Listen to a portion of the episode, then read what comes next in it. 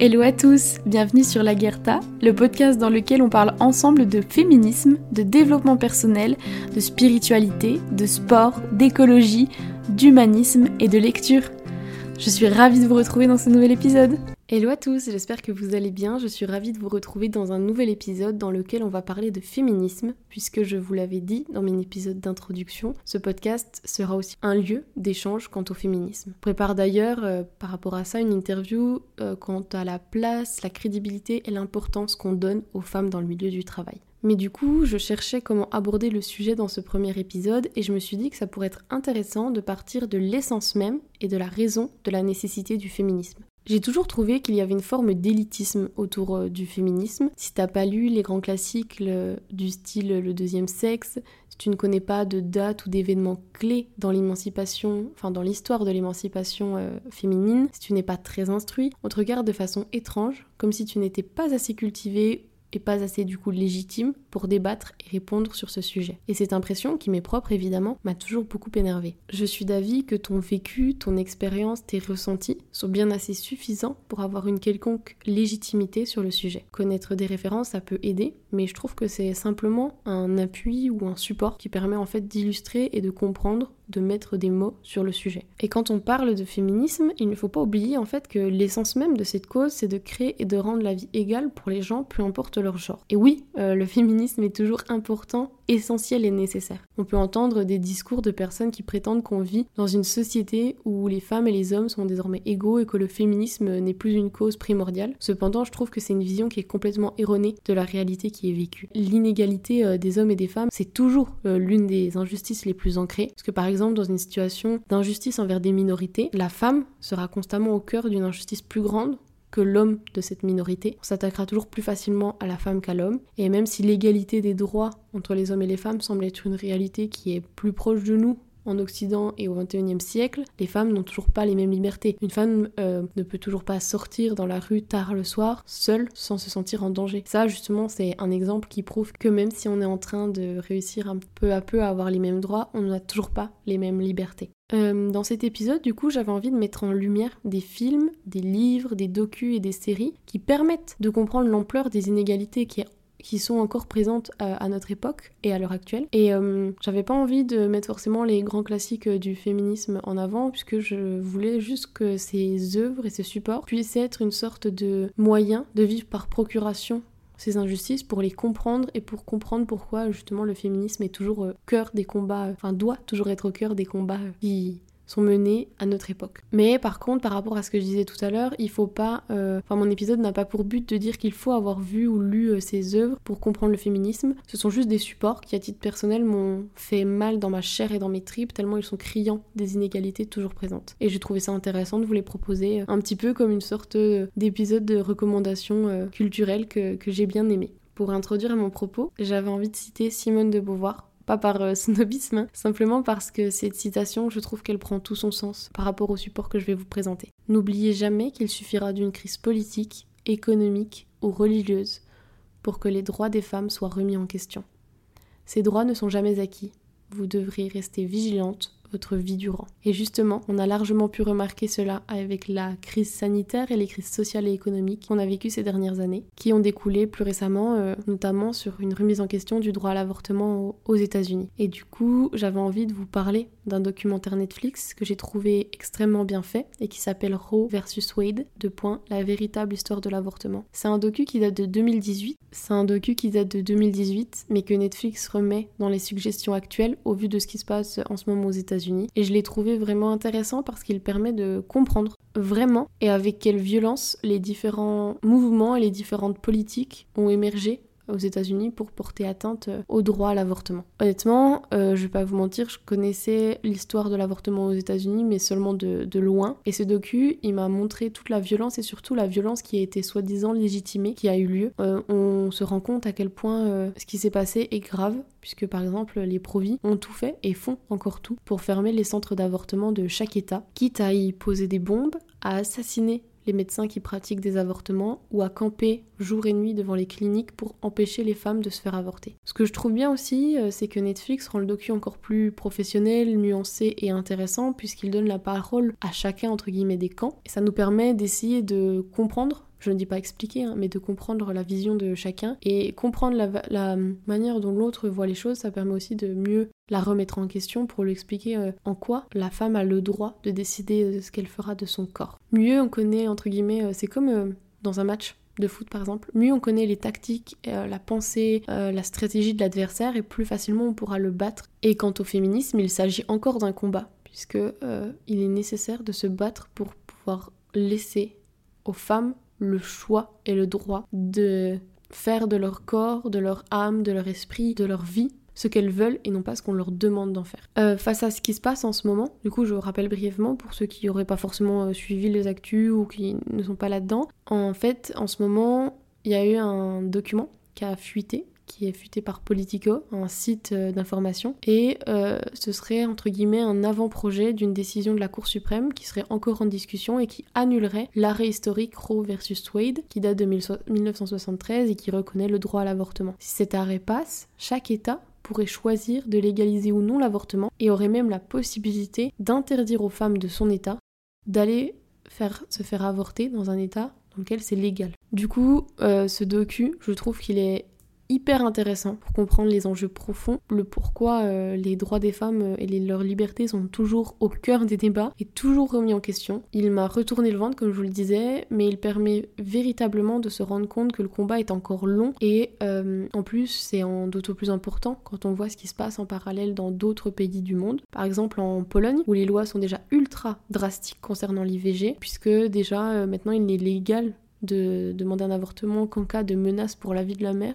ou si la grossesse est le résultat d'un viol ou d'un inceste. Et donc, dans ce pays où la répression est déjà immense quant à l'avortement, les médecins seraient désormais obligés de déclarer chaque femme enceinte ce qui du coup ferait découler de cet outil, enfin de ce, recensement, un nouvel outil de répression pour euh, contrôler euh, les naissances et euh, le choix des femmes quant à leur corps. Et en parallèle encore, le Japon vient d'approuver une loi qui autorise l'avortement médicamenteux. On se dire waouh, génial, une avancée pour les femmes japonaises, mais en fait non. Euh, C'était euh, une sorte de descente aux enfers pour elles, puisque on a appris que euh, cet avortement médicamenteux serait autorisé à condition que le partenaire consente à cela. Tout ce qui se passe dans ces pays du monde prouve que nous ne sommes jamais à l'abri, que nous devons sans cesse rester vigilantes face aux droits qu'on a obtenus en se battant, puisqu'ils pourront toujours être mis en question et qu'ils seront toujours en danger.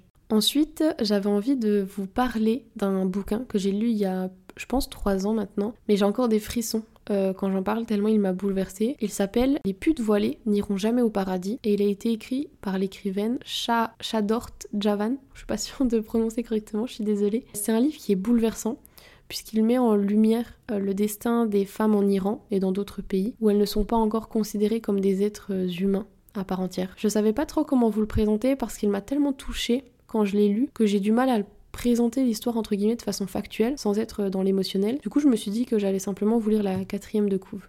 Ce roman vrai, puissant à couper le souffle, fait alterner le destin parallèle de deux gamines extraordinairement belles, séparées à l'âge de 12 ans, et les témoignages d'outre-tombe de prostituées, assassinées, pendues et lapidées en Iran. Leurs voix authentiques, parfois crues et teintées d'humour noir, surprennent, choquent, bousculent préjugés et émotions, bouleversent. Ces femmes sont si vivantes qu'elles resteront à jamais dans notre mémoire. À travers ce voyage au bout de l'enfer des mollahs, on comprend les non-dits de la folie islamiste, la haine de la chair, du corps féminin et du plaisir, l'obsession mâle de la sexualité et la tartufferie de ceux qui célèbrent la mort en criant à la Wakba, pour mieux lui imputer leurs crimes. Ici, la frontière entre la réalité et la fiction est aussi fine qu'un cheveu de femme.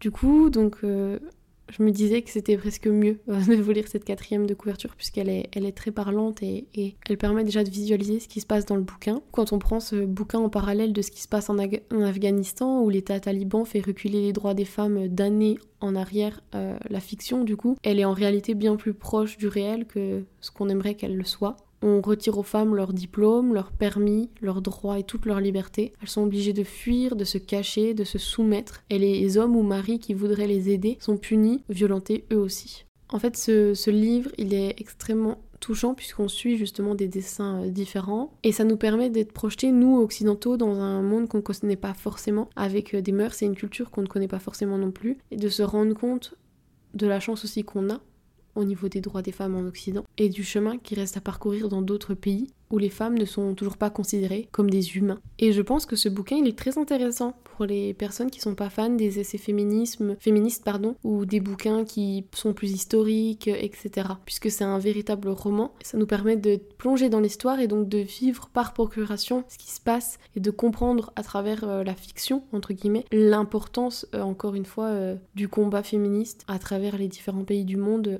au XXIe siècle.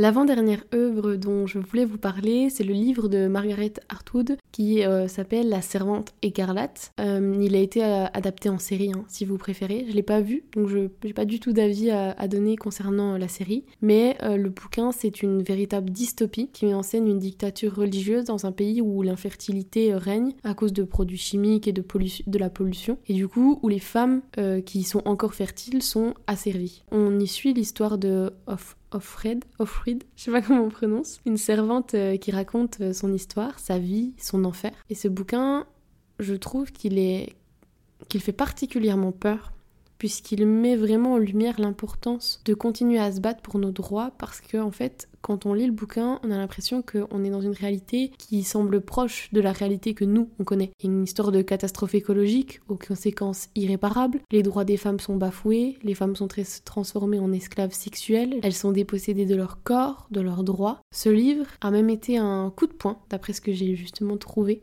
en, en préparant ce podcast. Ça a été un outil qui a aidé à l'éveil des consciences aux États-Unis, justement, où les femmes, ben, comme on le voyait, euh, ont été dépossédées de leur droit à l'avortement et encore plus euh, sous euh, la présidence Trump.